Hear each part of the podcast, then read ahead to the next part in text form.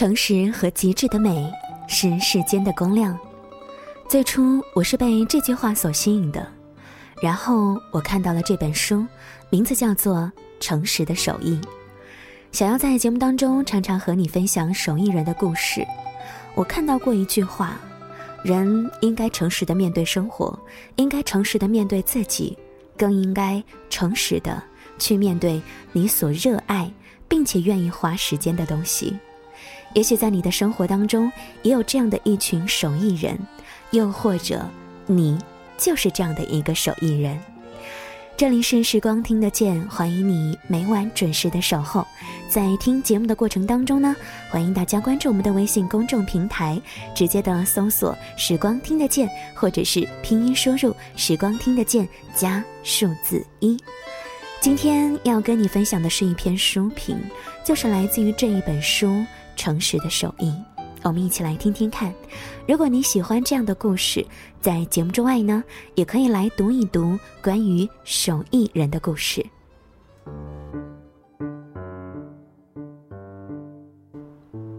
第一次见到美凡是在一次饭桌上，她的笑容特别的好看，她一笑的时候眼睛就眯着，她的中文很好，听和说都没有问题，而且英文也很棒。这是我的日本朋友里很少有的。他曾经带我穿过东京的水泥森林，到街头巷尾寻找手工艺店，到各类陶艺艺术家的店，青山的山本博司设计的餐厅。我并不认为设计和创意就能够彻底的改变世界，但这种新的美却是值得的一种生活。美凡说，当他拜访手艺人时。匠人工坊里的削木头的香气、烧柴的味道、敲打铁块的声音和木头的触感，能够唤醒他儿时的记忆。而与此同时，一种有别于自己生来之记忆的情感，在内心和儿时的风景共振的一瞬间，会叫人心动不已。或许这是自己 DNA 上被印刻着某些记忆起了反应吧。他的这段话，也引发了我的共鸣。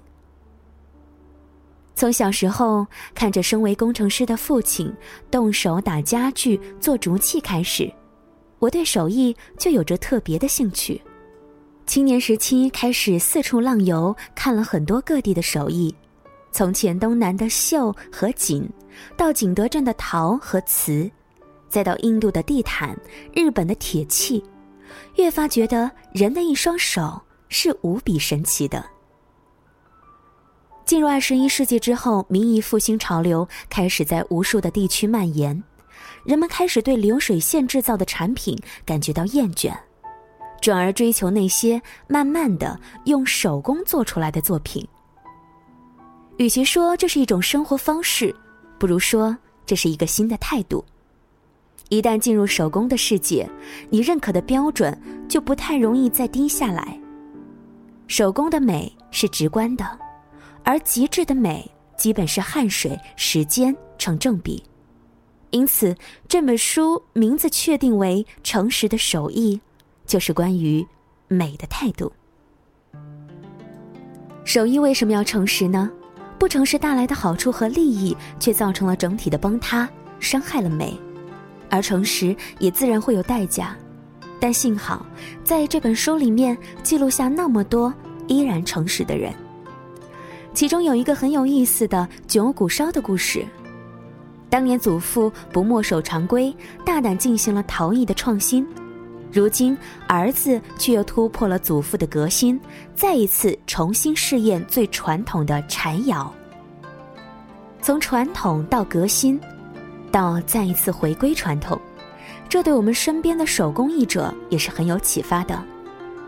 再来看看这些美丽的作品，美凡写道：“手作之物让人感到温暖，是因其饱含着制作者的心意。”并拥有机械所无法表现的朴素之味。这本书《诚实的手艺》用朴素的笔触为我们记录下了日本民间的手工艺人对于技艺的传承和创新。这样的手艺既是艺术，更是生活当中离不开的美好。所以说，诚实和极致的美是世间的光亮。所谓“物随人长久，人随物安定”。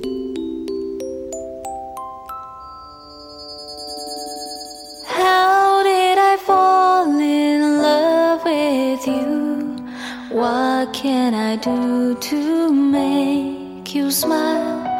I'm always here if you're thinking of the story of the tears from your eyes. もしも願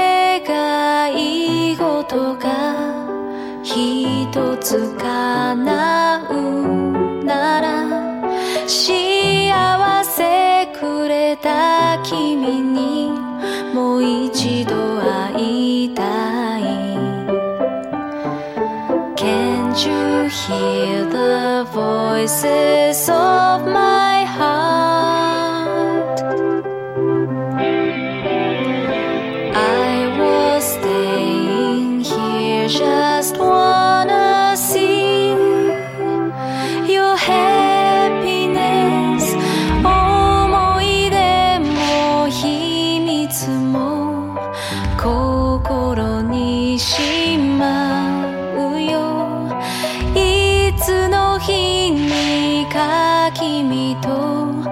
た巡り会いたい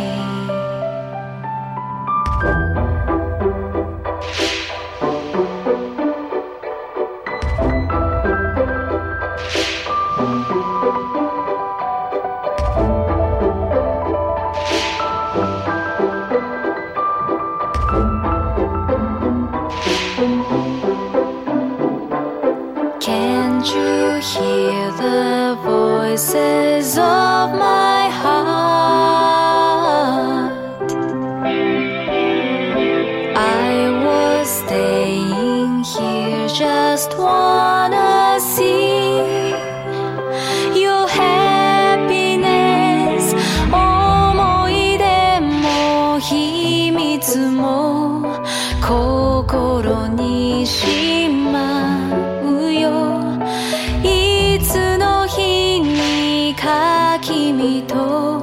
また巡り会いたい。